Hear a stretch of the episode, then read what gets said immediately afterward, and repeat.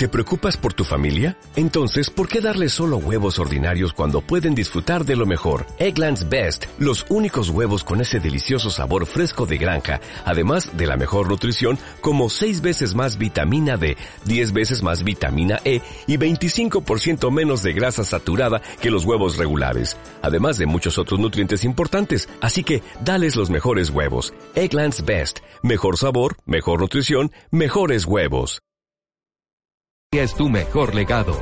Y Universidad Alberto Hurtado. Bienvenidos a pensar.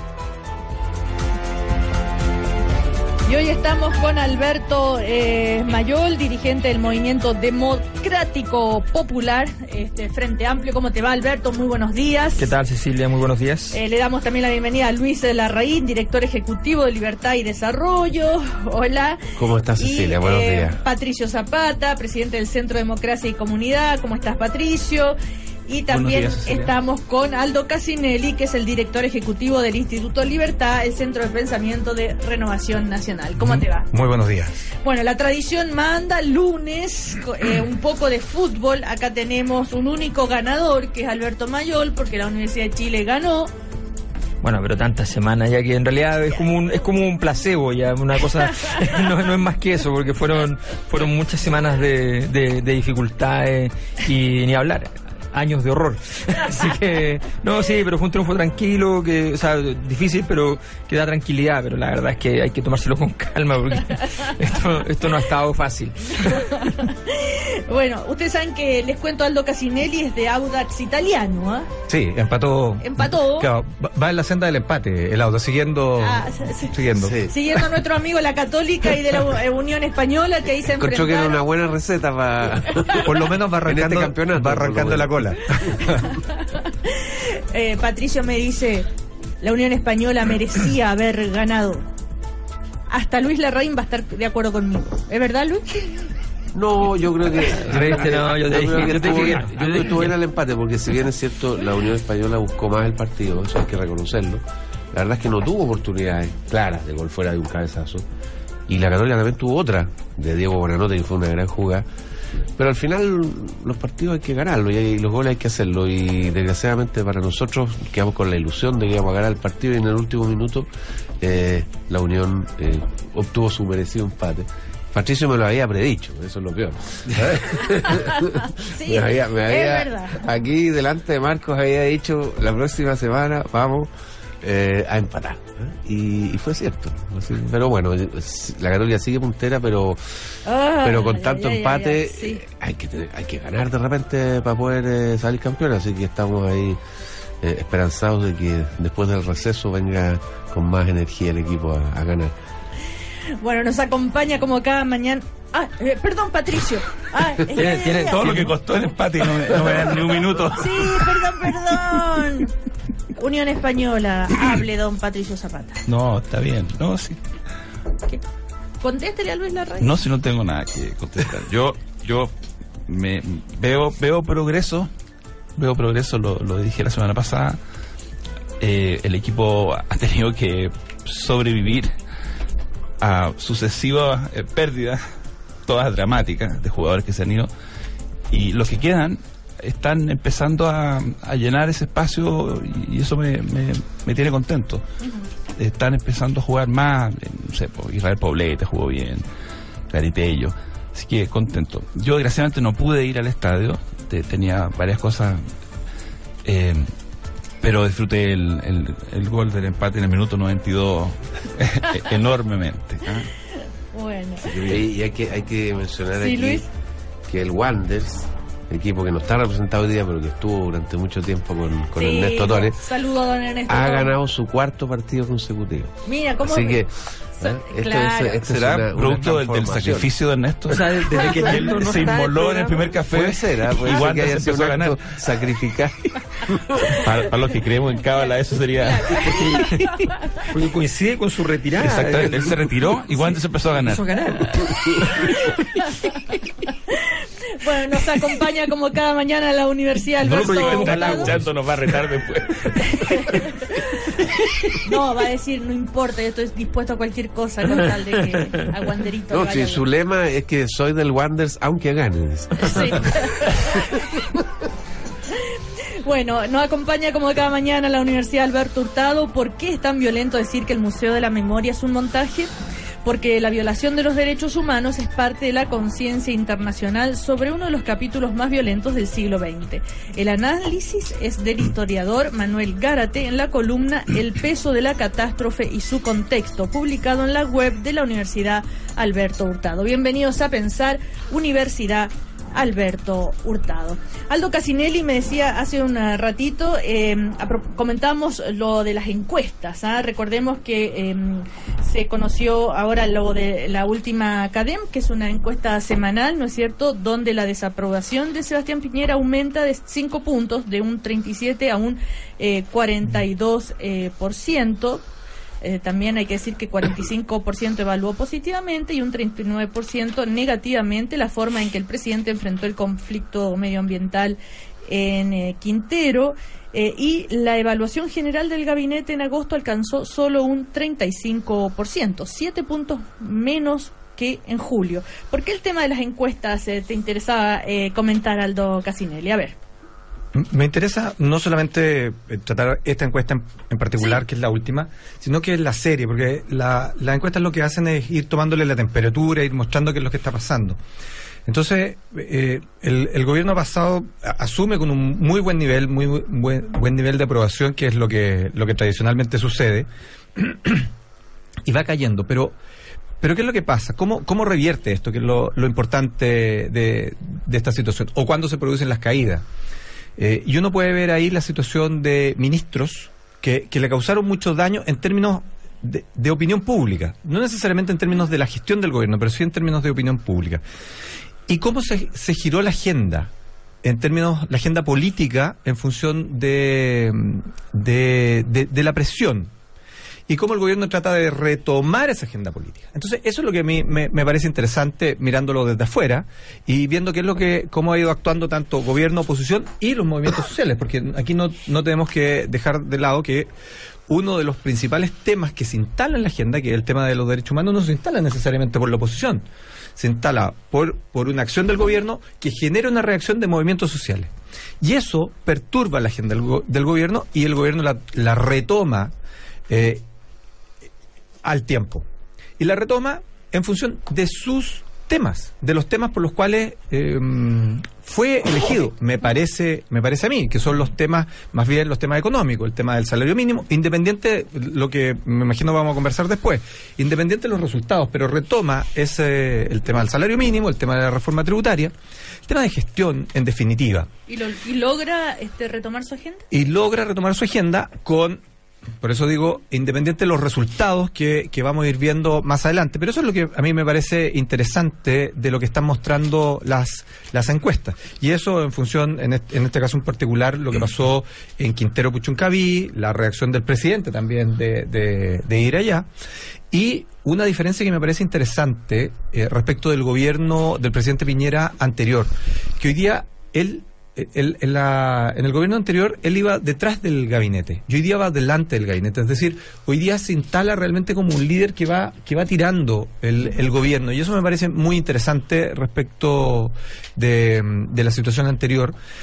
Eh, y, creo que ahí eh, lo de Quintero Puchucaví creo que, da muestra de esta de esta situación. Sí, yo quiero. Eh, Alberto Mayor. Primero, en términos bien, bien académicos, si uno mira las, las series de encuestas, hay que decir que hay una señal muy clara del proceso de desgaste del sistema político. Em, si uno mira, por ejemplo, la hace 15 años eh, los mejor evaluados estaban en el orden del 80%, 75%, y hoy día los mejor evaluados, que mejoraron porque estaban peores el año pasado, están en el orden del 50%. Entonces, estamos hablando de que eh, si uno hace la diferencia entre la aprobación y la, desaprobación de cada persona líder, eh, los mejores tienen un más 15, un más 10, y antes era más 30, más 35. estamos hablando de diferencias muy sustantivas. En segundo lugar, eh, si uno mira, normalmente los gobiernos han tenido el mismo ciclo. parten con su aprobación natural de haber ganado, eh, baja el segundo año, que siempre es el año que, le puede permitir hacer su proyecto, o sea, el año más importante. Eh, tienen que empezar a recuperarse el siguiente año, el tercero o el cuarto, y normalmente terminan recuperándose, pero no, no llegando a lo que estaban al principio. E incluso cada vez llegan más abajo que el anterior. Entonces hay un desgaste ahí bien, bien evidente. yo creo que, que en, ese contexto eh, hay, hay, un, hay una semejanza de todos, los, de todos los gobiernos sin importar el signo. La única diferencia, a propósito de las agendas, es que em, la derecha, cada vez que intenta hacer su agenda, baja. Y, la nueva mayoría y la concentración, cada vez que eh, tiene que, aparentemente tiene que, porque si no, no se entiende, tiene que traicionar su agenda, baja. Entonces tenemos una situación que, que es de, de, suma cero, o sea, nadie puede administrar su agenda porque unos tienen una agenda que a la gente no le gusta, pero igual pueden ganar una elección, y otros tienen una agenda que a la gente le gusta, pero ellos no, no son capaces de llevarla a cabo. Entonces tenemos una situación que, que, que, que hace, que genera un entrampamiento, que si uno la mira para adelante se ve fea, o sea, se ve mal, no, se ve muy esperanzadora, ni mucho menos. Eh, entonces yo diría que las encuestas, que efectivamente es una herramienta interesante, salvo que se usan para cosas como muy, muy ridículas, como, eh, como eh, si yo me, me tomo la presión ocho veces al día, me lo voy a pasar asustado de todas maneras, digamos. O sea, entonces, eh, pero si uno, si uno mira, sigue la, la serie y la mira con tiempo y la mira una vez al mes, todos los datos y qué sé yo, y ve que todos los días tiene tal y tal evoluciones, puede sacar una conclusión un poquito más robusta.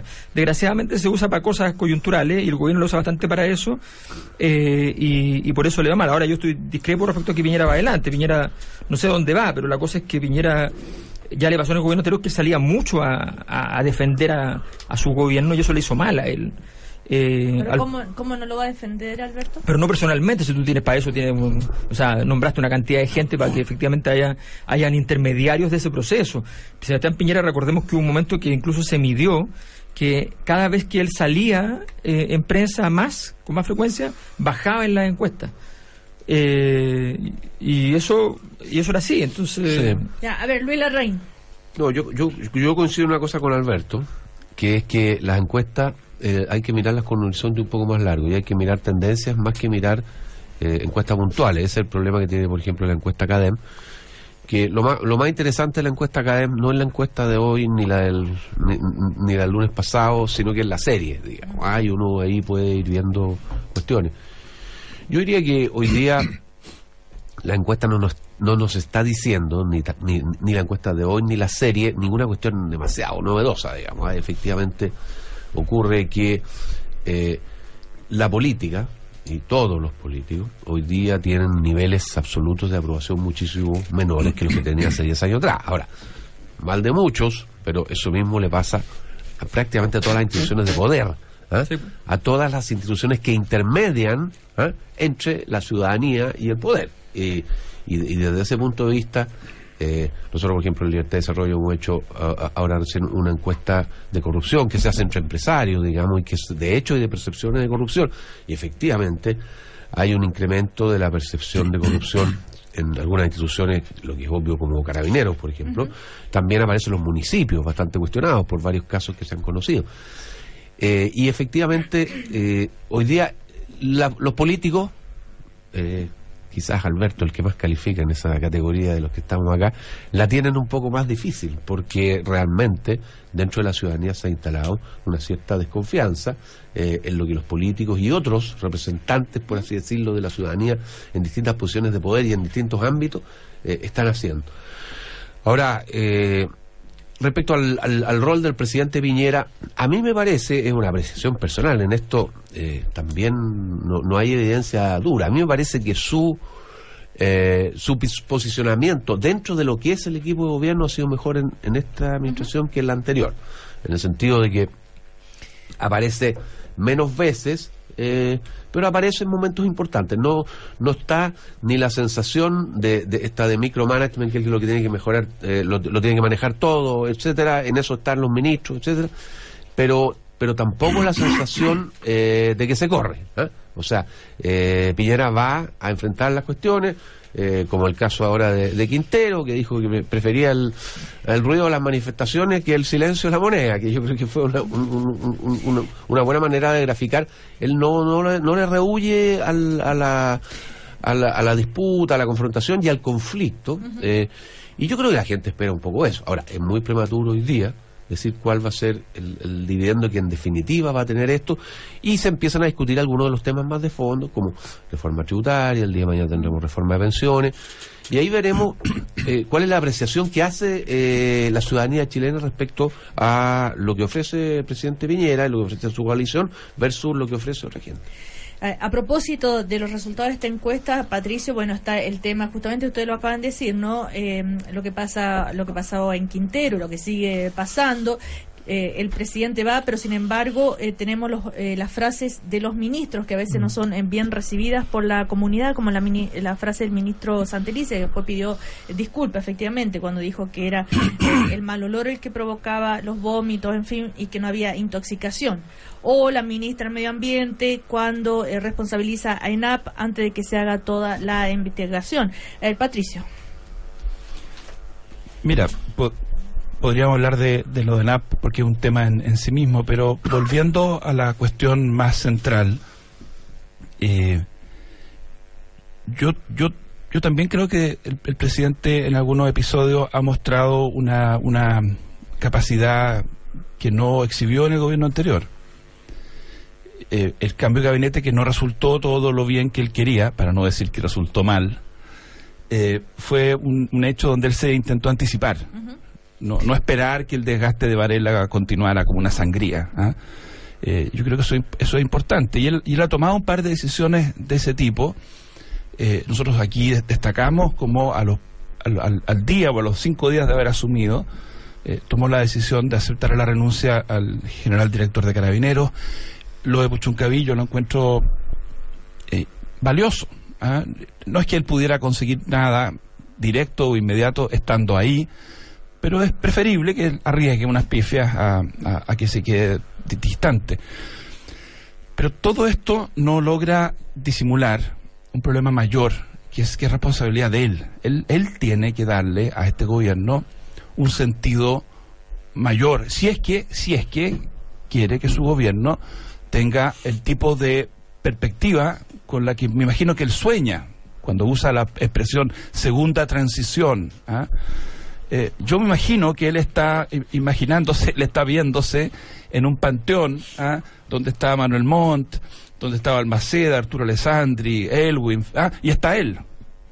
Bueno, para eso eh, es muy importante que el equipo que trabaja contigo tenga claro cuál es el sentido de lo que estás haciendo y sea un sentido grande, un sentido mayor y que la ciudadanía lo, lo entienda rápidamente. Y, y ahí yo creo que definitivamente no, no, no hay claridad, no hay claridad. Porque si quieres hacer algo de ese tipo y eres minoría en el Parlamento, y resulta que todas tus iniciativas legales, todas, todas, todas, todas, suponen no ir a pirquinear los votos del Frente Regionalista, sino que acuerdos con gente como Carlos Montes, con gente como Maya Fernández. Eso es así. Si no, no funciona nomás. ¿ah? Esa decisión no la, no la ha tomado, la pudo postergar durante cinco meses porque no había leyes sobre la mesa. Pero ahora está la reforma tributaria sobre la mesa. En un mes más va a estar la reforma previsional sobre la mesa.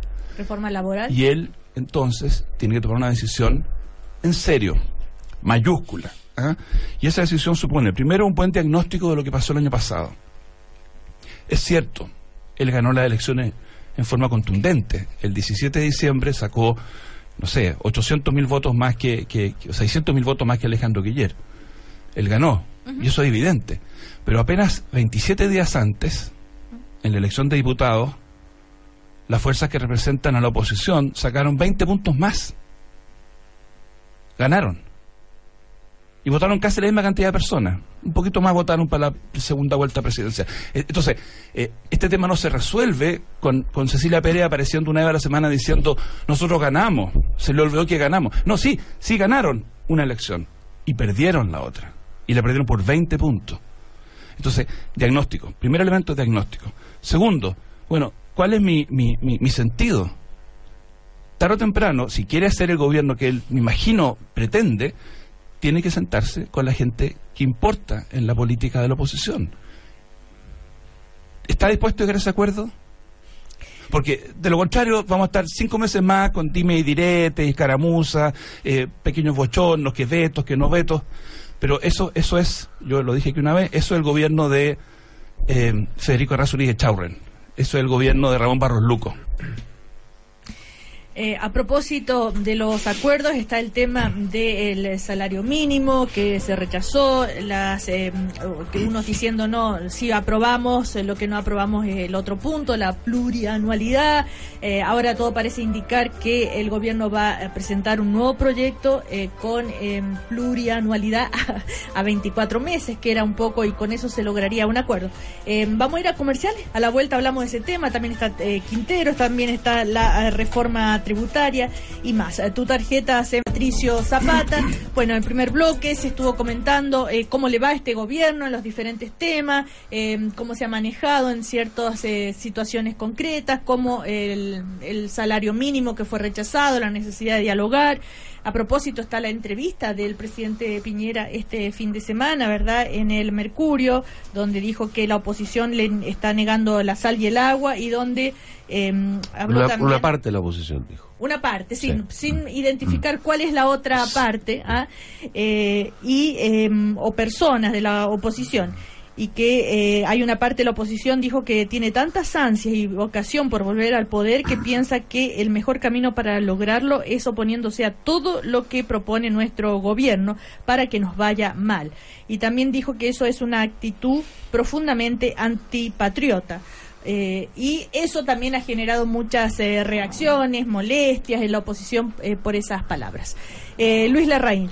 Sí, yo bueno, tomándolo la entrevista del presidente y también lo que decía recién Patricio Zapata, ¿es cierto lo que dice Patricio de que el actual gobierno no tiene mayoría parlamentaria y por lo tanto debiera tratar de llegar a acuerdos en eso? Ahora, eso tampoco significa que tiene que renunciar a su propósito y al mandato que tiene, de acuerdo a su programa, y por lo tanto presentar reformas o hacer cambios a la pinta de lo que quisiera en la oposición.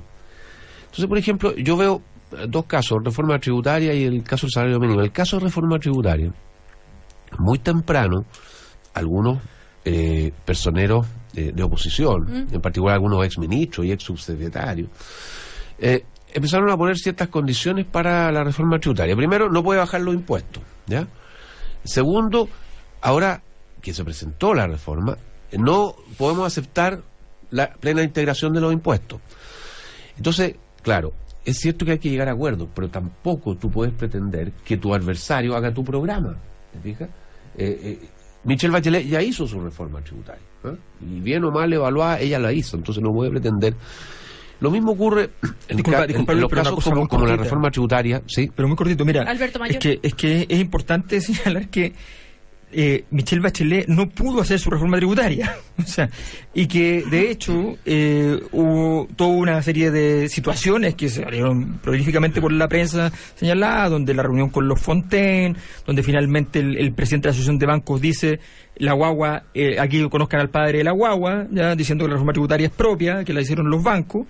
O sea, Estamos hablando de que, de, que, y además, ojo, te recuerdo que se le dijo a Michelle Bachelet que no podía hacer exactamente lo que tú estás diciendo que el gobierno de Piñera puede hacer, que no podía ir y pasar por encima de la oposición, no obstante tener mayoría parlamentaria y haber ganado la elección con una distancia mucho mayor que la de Sebastián Piñera. Bueno, a eso iba yo justamente, Alberto. O sea, precisemos, efectivamente, ella tenía, tenía mayoría parlamentaria, ella no tuvo oposición a la idea de legislar, sino que se aprobó la idea de legislar y finalmente hizo una reforma. Ahora, la evaluación que hubo en ese momento de la ciudadanía, de los técnicos y todo lo más, es que la reforma contenía una serie de problemas de puesta en marcha. Y por eso se hizo la famosa reforma a la reforma y la segunda reforma, donde efectivamente hubo una negociación política para que algunas cosas funcionaran. Pero ella tuvo mayorías parlamentarias y pudo hacer su reforma. Entonces ahora se le pide a, Sebastián Piñera que, que modere o que cambie su, su reforma. Estoy de acuerdo, eh, tiene que negociar. Pero tampoco se le puede eh, pedir eh, que haga la reforma tributaria del adversario. Entonces, por ejemplo, en materia de salario mínimo, en materia de salario mínimo, el presidente Piñera presenta un proyecto que tiene este componente plurianual, que es una cuestión que no es primera vez que se hace y que además se había conversado entre todos los sectores políticos de que era una cosa deseable. Y segundo, los montos de aumento que presenta del salario mínimo el presidente Piñera son montos razonables, son altos para efectos de lo que es histórico, son mucho más altos, por ejemplo, de lo que presentó la misma Michelle Bachelet. Entonces, los parlamentarios de oposición estuvieron de acuerdo con que Michelle Bachelet ¿ah? Subiera el salario mínimo en un 2% real ¿ah? eh, y no están de acuerdo con que Sebastián Piñera lo suba en más de 5% real. Entonces uno dice, bueno, ¿cuál, ¿cuál es la motivación acá? Porque si ellos dicen es insuficiente el aumento del salario mínimo, entonces ¿por qué fue suficiente cuando Michelle Bachelet lo subió tan poco? Ahora, la oposición, lo hemos hablado toda la semana pasada, insiste en que el monto sí lo aprobaron, lo que no aprobaron es la plurianualidad que se eh, planteaba. Eh, y esa es la gran discusión de la semana pasada. Bueno, ahora el gobierno parece que está preparando un nuevo proyecto donde, eh, Aldo, como bien lo comentabas tú el otro día, sería este, se discutiría nuevamente el salario mínimo en 24 meses eh, y no como había la, la, primera propuesta que fue rechazada.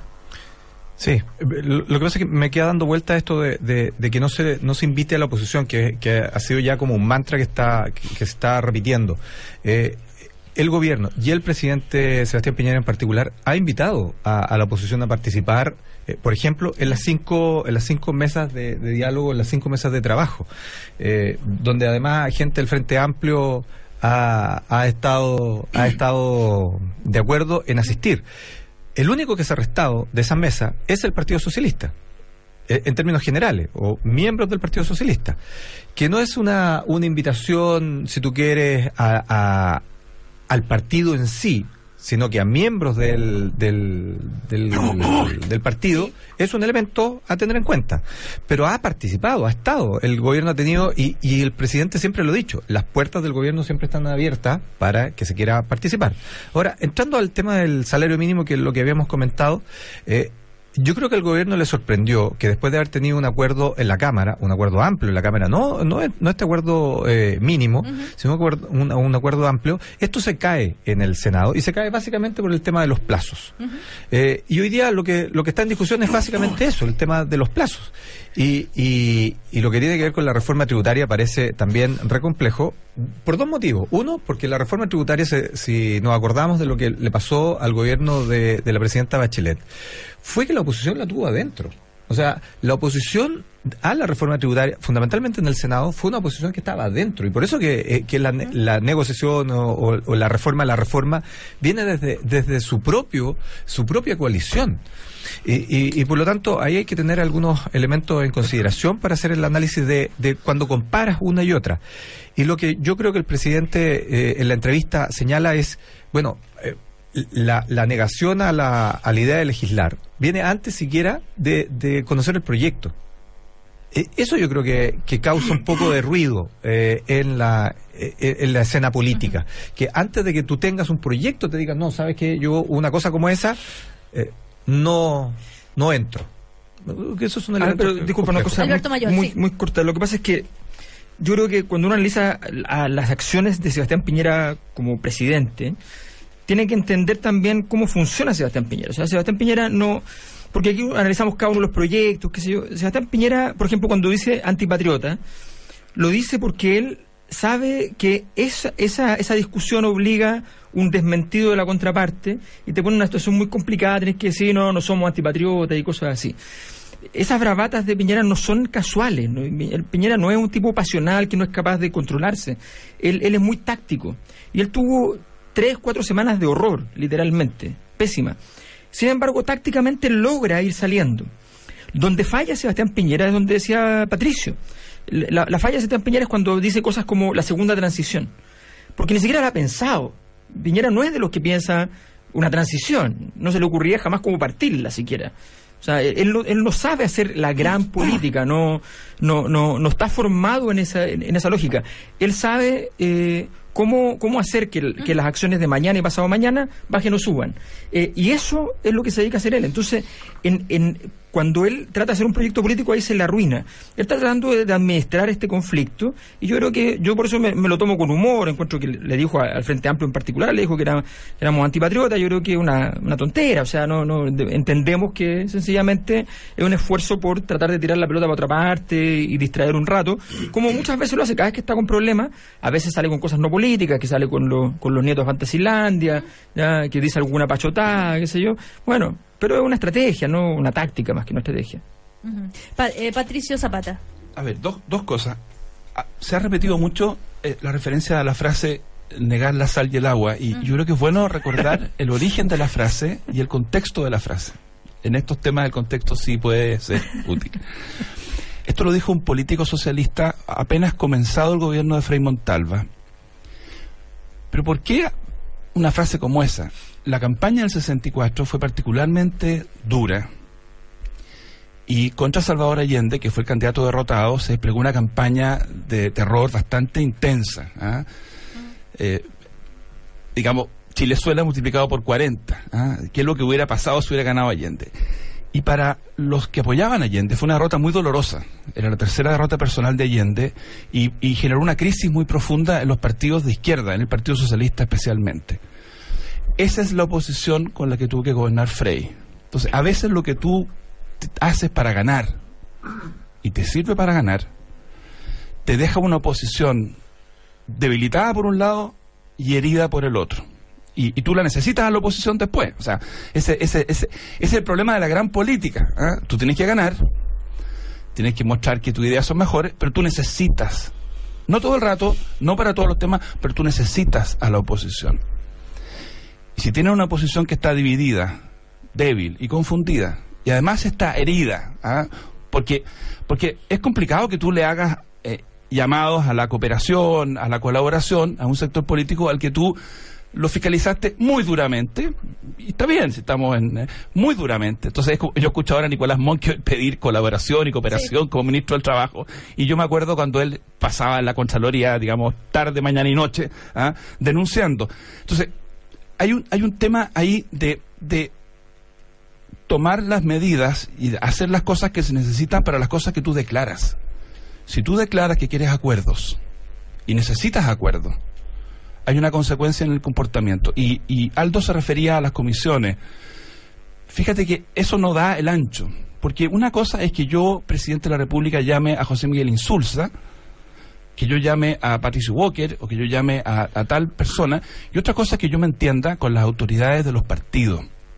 Una cosa es que los llame a comisiones que son comisiones bien sui generis. ¿ah? Yo, yo destaco su valor, pero estamos hablando de grupos donde hay 20 funcionarios de gobierno y 7 personas de la sociedad civil que funcionan en el Palacio de la Moneda, cuyos anuncios son comunicados por el ministro del Interior. O sea, no tiene nada que ver con las comisiones que nosotros conocimos, la Comisión Engel, la Comisión Bravo, la Comisión Rettig, en que eran ajenas al aparato gubernamental, actuaban con independencia, no estaban pobladas de funcionarios públicos, no eran no era nada de cogobierno ni nada que se le pareciera a estas otras comisiones. No, repito, no las quiero descalificar, pero no son, no son el tipo de planteamiento político que hace que Álvaro Lizalde coopere. Y tú necesitas Álvaro Lizalde porque eres el presidente del Partido Socialista, te guste o no.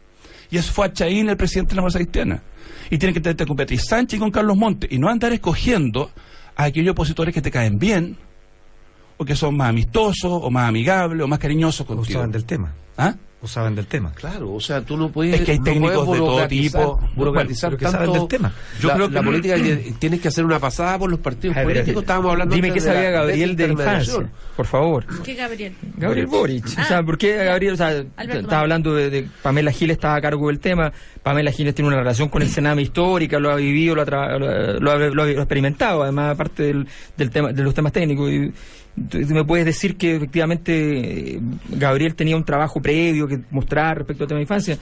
Evidentemente fue una forma de decir, si le ponemos, eh, fue una forma de hostilizar dentro de producir una fractura. Pero a no le gusta mucho Gabriel Boris porque le critica no solamente que no sabe infancia, sino que le critica otras cosas. No, Entonces, yo, o sea, no, puedes reconocer que Gabriel Boric es una persona que tiene el liderazgo pero dentro, dentro del Frente Amplio. Entonces, si tú vas, si tú vas a convocar, yo creo, yo pero creo que entonces cambian los criterios según la ley. Tú no puedes siempre, cuando vas a hacer este tipo de comisiones, eh, tener que llamar al presidente del partido y decirle a cuál, a quién usted me autoriza ¿ah? para que forme parte de esta comisión. Hay personas que tienen, tienen una trayectoria en la política chilena, ¿ah? que tienen años en la política chilena. Entonces, yo quiero llamar a, José Miguel Insulza para que colabore en un, en un tema de seguridad pública. Yo creo que no tengo que pedirle perdón, o sea, permiso al presidente de su partido para ver si este señor me puede colaborar o no. Si es una comisión técnica, no, el tipo tiene una trayectoria. Pero si es una comisión técnica, yo llamo a Salvador Valdea, a Luis Larraín, pero estas son entidades políticas mm. y son usadas políticamente y está bien. Entonces no te sorprendas si los interlocutores políticos se molestan porque elegiste a uno y no a otro para una instancia donde está, te repito, poblado, esto no tiene nada que ver con las comisiones técnicas que vimos antes. Te lo digo porque yo participé en una comisión, nosotros funcionábamos fuera de la moneda, nosotros hacíamos nuestras observaciones desde nuestra manera de pensar. Lo mismo hizo Lucas Sierra en las 20 comisiones que estuvo, Salvador Valdés, Eduardo Engel. Esto, esto es otra cosa. Y, y yo creo que ya dio lo que podía dar, ya no puede dar más. Hay que pasar a conversar con nada. Hay que hay que conversar con la oposición. ¿Cómo que no dio nada? O sea, tú dices que no, no es nada el acuerdo por la infancia que hubo que da origen a la presentación de una serie de proyectos de ley. ya los tenía preparado el proyecto. 97 medidas. Ya, este, si me permiten un segundo, en Argentina está ya hablando Mauricio Macri, el eh, presidente que va a anunciar los eh, ajustes que hará al gobierno en la complicada situación que está viviendo. Escuchemos. Eh, calidad como eje de nuestro camino de desarrollo. Y el tercero, construir un Estado sin corrupción. Todo lo que nos pasó en estos días muestra que esos consensos son más urgentes que nunca. Por eso quiero renovar mi compromiso y el de este equipo valioso que es Cambiemos, de respaldar estos consensos. E invito una vez más a toda la dirigencia argentina, la política, la justicia, los gremios, la sociedad civil, a comprometerse con ellos. En estos meses se desataron todas las tormentas juntas, pero no por eso vamos a perder las esperanzas. Debemos madurar como sociedad y no seguir viviendo por arriba de nuestras posibilidades, ni convivir más con la corrupción El camino a recorrer siempre fue difícil. Ahí está hablando entonces el presidente de Argentina, Mauricio Macri. Recordemos que la situación en Argentina es eh, particularmente compleja. Em, la pérdida de confianza, ¿verdad?, de la sociedad en, general este, respecto al gobierno que dijo Macri, gastar más de lo que tenemos nos lleva a estos temas de inflación, que es un camino difícil, que hay avance y retroceso, y ese llamado a toda la sociedad a eh, colaborar, ¿no? A buscar lo que estábamos de alguna manera hablando. Eh, ¿Cómo ven ustedes qué pasó eh, con Mauricio Macri? ¿creen ustedes? A ver, Luis Larraín. Mira, cuando partió Mauricio Macri su presidencia, hubo una, suerte de debate entre economistas. y el debate entre economistas era un debate que es bastante clásico que es si medidas económicas de ajuste tienen que tomarse con un esquema gradualista o con un tratamiento de shock. Macri optó por el esquema gradualista. Eh, y yo creo que él tenía razones políticas para hacerlo, porque efectivamente creo que cuando él empezó su gobierno, el peronismo ¿eh? Eh, y el kirchnerismo todavía eran muy fuertes en la Argentina. Y, y bueno, eh, desgraciadamente las políticas gradualistas tienen ese problema, que, que tú, por ejemplo, en temas como el gasto público, donde Argentina en un periodo eh, de, de, un poco más de una decena duplicó ¿ah? eh, la, la, participación del gasto del Estado dentro de la economía, obviamente que tú tenías una cantidad de gasto que había que rebajar muy importante y él prefirió el esquema gradualista. ¿no? que para algunas para algunas situaciones puede ser más indicado, para otras puede ser menos, pero obviamente que tiene problemas. Mm. Y, el problema es que se siguieron incubando desequilibrios dentro de la economía argentina. Y finalmente, él tuvo una crisis cambiaria, mm. como ha tenido Argentina muchas, veces. Tuvo que recurrir al Fondo Monetario Internacional, que es como una mala palabra en Argentina, porque les recuerda las peores situaciones. Cada vez que Argentina ha entrado en default o que Argentina ha tenido problemas eh, de crisis de balanza de pago o crisis financiera, han tenido que recurrir al Fondo Monetario. Entonces la cosa se, se complicó desde ese punto de vista y hoy día Macri se ve enfrentado a la necesidad de hacer los mismos ajustes que no quiso hacer al principio, ¿ah? pero ya con una economía mucho más deteriorada y con menos fortalezas para resistirlo. Entonces, es un problema de siempre. Con la eh, oposición. Y un este, año de la elección. Eh, claro, eh, se, se, van a eliminar al menos 10 ministerios, una serie de medidas que seguramente va a tener reacción en la ciudadanía. Alberto Mayor. Sí, yo quisiera decir que que lo, lo que pasa en, Argentina es muy complejo para Macri porque se le cae justo el corazón de lo que supuestamente es su oferta política. O sea, él lo que, lo que podía ofrecer era la salida económica a la situación, eh, es un poco lo que pasaría si, si a Sebastián Piñera finalmente no vienen los tiempos mejores en crecimiento. A Piñera se le va a perdonar lo que sea de otras cosas, pero eso no. Y en Argentina, en todo caso, hay una pregunta que nunca se ha, que, que, que hay que plantearse siempre. ¿Es posible, acaso, históricamente, que en algún momento de la vida se pueda aplicar políticas económicas como las que se aplicaron en Chile, en un país como Argentina? ¿Es posible en la relación con la ciudadanía? ¿La ciudadanía aceptará una situación como las políticas de ajuste que se aplicaron en Chile, el retroceso en derechos sociales? Hay una serie de, cuestiones que tú dices, va a ver, eh, es muy difícil. Y si le sumas a eso que la política argentina no se piensa en eje izquierda-derecha, sino que se piensa en el eje peronismo y otro, eh, o dentro del peronismo los problemas entre los peronistas, digamos, desde la derecha peronista hasta la izquierda peronista, eh, uno, uno mira y dice, no nos olvidemos una, una, entrevista de los años de Perón, cuando a Perón le, dicen cuáles son las fuerzas políticas principales de Argentina. Y él nombra a todas las fuerzas políticas y no nombra el peronismo. Entonces el periodista le dice, ¿y el peronismo? Peronistas somos todos, le dice. el peronismo es un sentimiento. ya, eh, Patricio, sí, eh, y con esto nos vamos a comerciales. Yo creo que tenemos que prestar mucha, mucha atención, no solamente por las razones, digámoslo así, de cálculo egoísta, frívolo, del tipo de cambio para el chileno que viaja o viene, o, sino porque porque tiene que ver con, con la posibilidad de que en Argentina finalmente se logre una política competitiva eh, con cierto nivel de limpieza o, de, o, de, o, de transparencia mínimas. ¿Qué es lo que ha faltado desde Menem en adelante? ¿ah?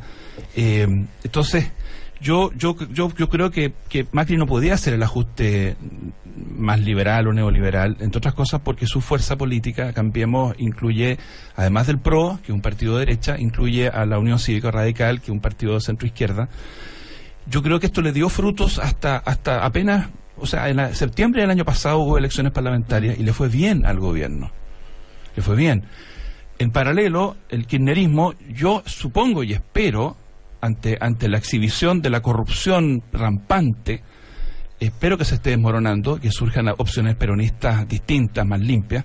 Entonces, eh, la, la, pérdida de confianza eh, yo espero, yo espero, no, no porque me caiga bien Macri, sino porque me parecería nefasto que tuviéramos un nuevo de la Rúa que tenga que escapar del Palacio de la Casa Rosada faltándole 18 meses simplemente porque se escapa de control la política. Yo creo que no le hace bien a nadie. ¿ah? Yo espero que con esta y mm. otras medidas él logre enrielar y que para la próxima elección presidencial tengamos una buena opción de centro izquierda, una buena opción de centro derecha, eh, fuera ya de la sombra que a esta altura yo creo que una maldición que es Perón. Alguna vez fue, fue quizá importante y estoy diciendo algo que a mi amigo argentino no le va a gustar, pero a esta altura es una maldición que pesa sobre los hombros de un país y le impide a ese país lograr el desarrollo que se merece. Ya, nos vamos a comerciales. Eh, la familia siempre está con nosotros. Buenos Aires. Bueno, seguimos en el eh, primer café con Aldo Casinelli, Alberto Mayol, Patricio Zapata, Luis eh, Larraín. Eh, bueno, ya informado de lo que está pasando en Argentina. ¿Saben qué más dijo Macri? Estos fueron los peores meses de mi vida después del secuestro. ¿Ustedes recuerdan sí. el secuestro? Bueno. Todo una cosita sobre lo que dijo Macri, una cosa muy chica. Alberto Mayol. Solo decir que él dice, esto nos aleja de lo que de lo que pasa en Venezuela. Entonces resulta que cuando tú se te acaba de caer la moneda en un mes 34%, 34 es lo más parecido a un proceso venezolano. Entonces, es una maldición. Cuando tú mencionas y ya, mencionas el, el, nombre de lo que te, te plantea el horror, es porque ya lo vislumbras. Entonces, yo creo que efectivamente la situación de Macri en Argentina eh, es mala, porque de hecho el año pasado ya era mala cuando le estaba yendo moderadamente bien, o sea, la gente, ya la gente estaba muy insatisfecha porque se habían notado ya los recortes. Ya con esto eh, yo lo veo, lo veo difícil. Bueno, sí, Aldo Casinelli. No sé ah. si volvemos a los temas que estábamos comentando antes, si volvemos a Chile. Yo quería aprovechar eh, eh, la, frase de Patricio, que esto de negar la sal y el agua, de, del contexto que, que pusiste. Y y preguntar... Le faltó el pan, porque la frase original es el, el, agua, el pan y la sal. El pan y la sal. la frase original es el pan y la sal. Me quedo dando vuelta otra otra frase que me parece que es de la misma época, que es no cambiaremos una coma del programa. No me acuerdo... Ni, por, un, millón, de votos. ¿Y eso era de? De Frey. En esa misma época. Exactamente. Y, lo dijo el negro Arena y le cambiaron toda la Pero ¿sabes qué? Yo, yo creo que siempre es bueno las frases completas. Y efectivamente, en esa campaña del 64, la, la campaña eh, que terminó con el triunfo de Frey, fue una campaña muy dura contra Allende. Yo recordaba eso. ¿ah? Eh, no necesariamente una campaña desplegada directamente por la democracia cristiana, sino por, por la derecha y por la CIA para derrotar a Salvador Allende. Entonces yo me refería a eso. Quedó tan herida la relación que fíjate que los diputados socialistas no fueron al Congreso Pleno cuando fue la asunción de mando de Eduardo Frey. No fueron, como señal de protesta. Entonces hubo que hacer la ceremonia de nuevo, dos veces, porque faltó quórum. Eh, ahora, esa frase de Frey, para, para dejar las cosas completamente transparentes, fue en el siguiente contexto. La derecha bajó su candidatura, Julio Durán, y anunció que iba a votar por Frey. Y le preguntaron a Frey, usted, ahora que tiene el apoyo de la derecha, ¿usted va a cambiar su programa? El programa con el que ha venido haciendo campaña durante meses. Entonces dijo, no voy a cambiar mi programa ni por un millón de votos, porque le estaban preguntando si ahora que la derecha votaba por él, él iba a hacer una presidencia de derecha, sin reforma agraria. Sin... Los votos llegaron, los votos de derecha votaron por Frei Montalva, pero no hubo condiciones, no hubo negociación. Yo creo que la frase no es la más feliz del mundo, y las frases tienen esa virtud, digamos, se independizan del, del contexto. ¿ah? Pero yo quiero eh, enfatizar que no fue eh, una señal de algún sectarismo, o de algún mesianismo de Frey, sino que quería precisar que él iba a continuar con su compromiso de una revolución en libertad, pese a que la derecha en masa iba a votar por él, como votó por él. Y yo creo que él cumplió eso, en el sentido que eh, hizo su programa de reformas eh, estructurales. Porque la derecha llegó apoyando, pero no una negociación. Exactamente, no, hubo negociación. Y, en, el momento donde la democracia cristiana tenía su, su mayor eh, presencia política. Pero en todo caso corresponde a, ese tipo de, de frase un poco grandilocuente, porque una coma del programa por un millón de votos, Alberto hacía un poco de chanza diciendo que Alberto Arenas había dicho lo mismo, pero que al final le cambiaron todo. Le quedó una coma.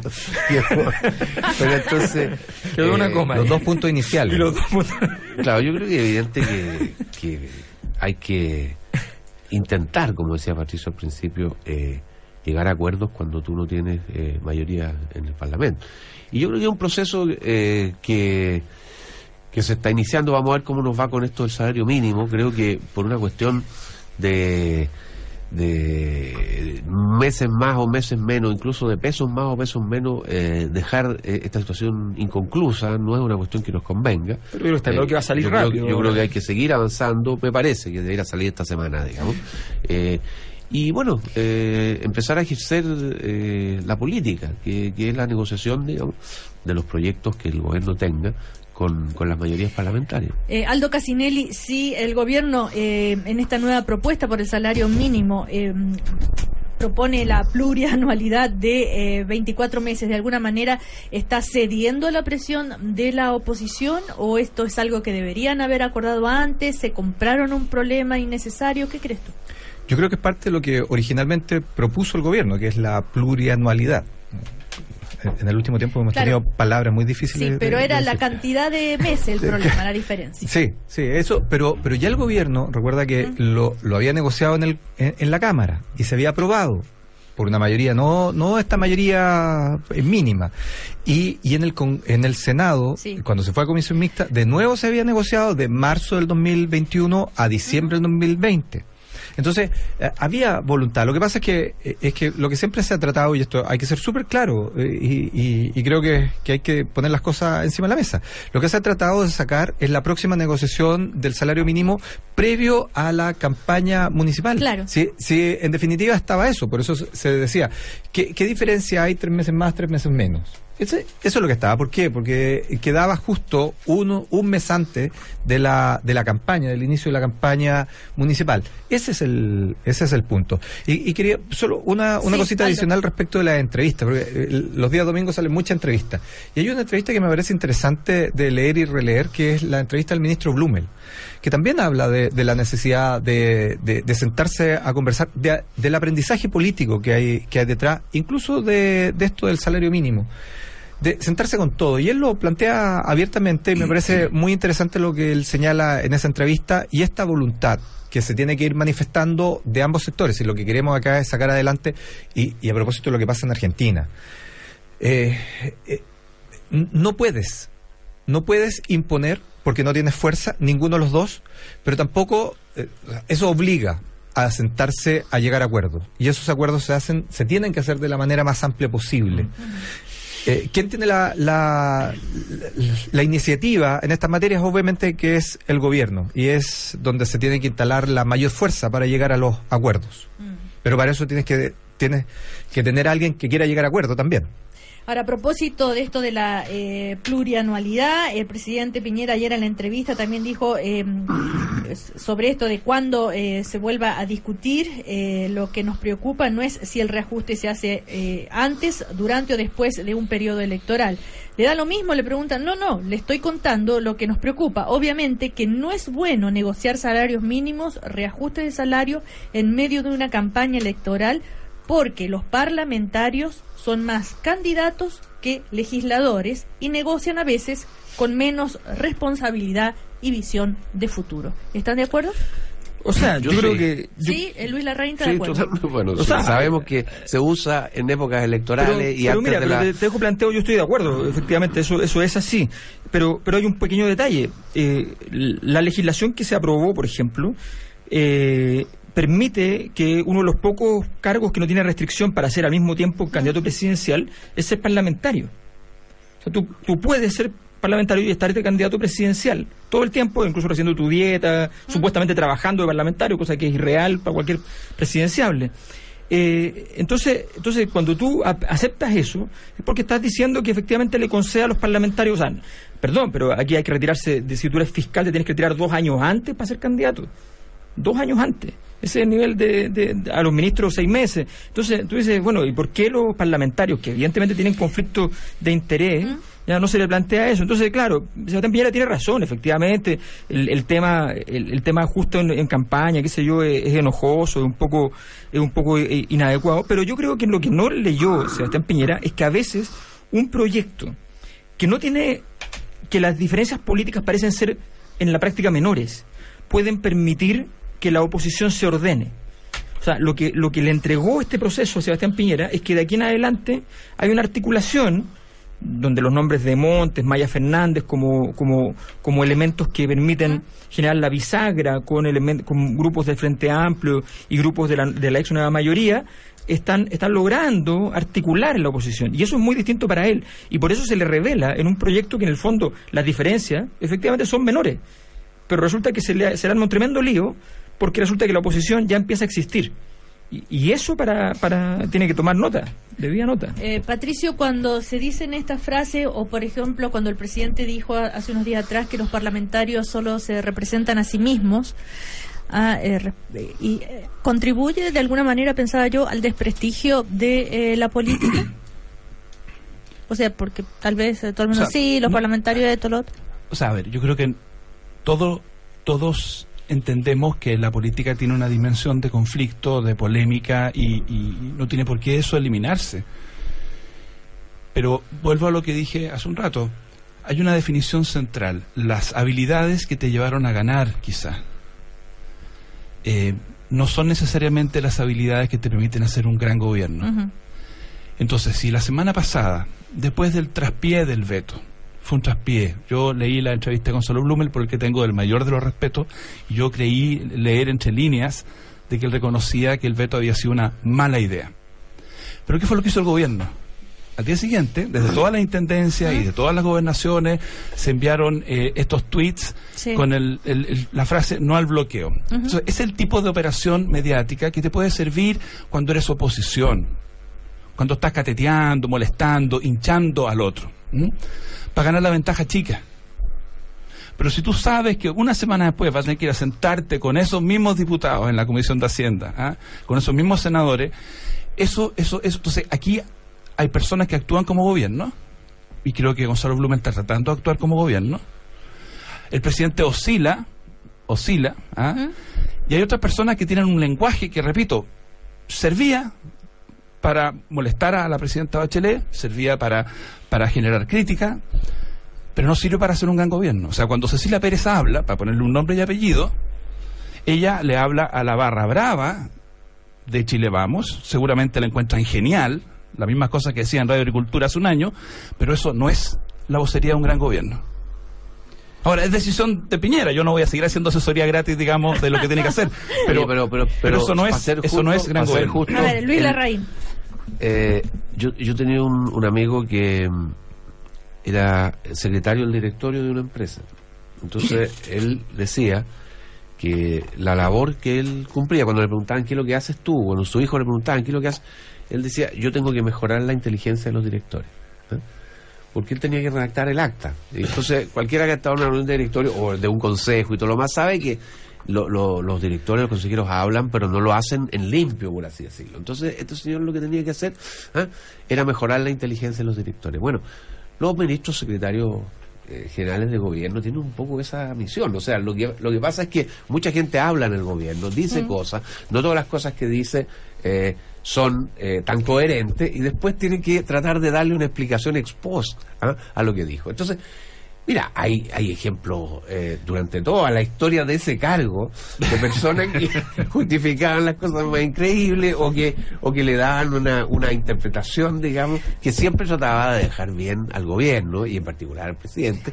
Y me parece que esa es la pega. ¿ah? O sea, yo creo que no, no tú no la, base de la política comunicacional del gobierno no necesariamente está en la declaración que tiene que hacer el ministro secretario general del gobierno. Y en ese sentido yo creo que Cecilia Pérez lo hace razonablemente. ¿ah? Ella da una explicación de, de, de la acción del gobierno como lo, como lo han hecho antes muchos. Acordémonos de, no sé, pues yo te recuerdo alguno, Francisco Vidal, ¿ah?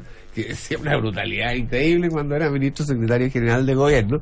Y no todos, los que conocemos a Francisco Vidal, yo lo conozco de hace 40 años más, eh, los que conocemos, no todos decimos, oye, Francisco Vidal eh, eh, es tonto, es bruto porque está diciendo esto, sino que sabemos que él está haciendo una pega. A ver, Aldo Casinelli, con esto terminamos el café. Y, la primera lo, la primera cosa que tiene que hacer un vocero de un gobierno es hablarle a sus partidarios. Y esto es parte de lo que, de lo que decíamos respecto de la encuesta. O sea, primero tienes que aglutinar a tu gente y hablarle a ellos y explicarles a ellos. Después, tienes que seguir ampliando. Pero si, no le hablas a un grupo determinado, que, es tu base de apoyo, y explicarle qué lo está pasando, eh, se te empieza a perder. Y eso es parte de la lógica de la agenda, de los temas y de cómo le explicas a tu gente como, como, como prioridad. Y de ahí, obviamente, que lo ideal es seguir ampliándose. Bueno, eh, se nos termina el primer café este lunes, Alberto Mayol, que no alcanzamos a, hablar de esta llegada de los de un grupo de PPD al, Frente Amplio. Ah. Sí, solo decir que un grupo, entre ellos el ex secretario general saliente del PPD, se fue al, Frente Amplio, se fue al movimiento nuestro, al MDP, así que les damos la bienvenida. Y, y, tienen hartas cosas que decir respecto a lo que ha pasado dentro del PPD, por supuesto que es muy interesante.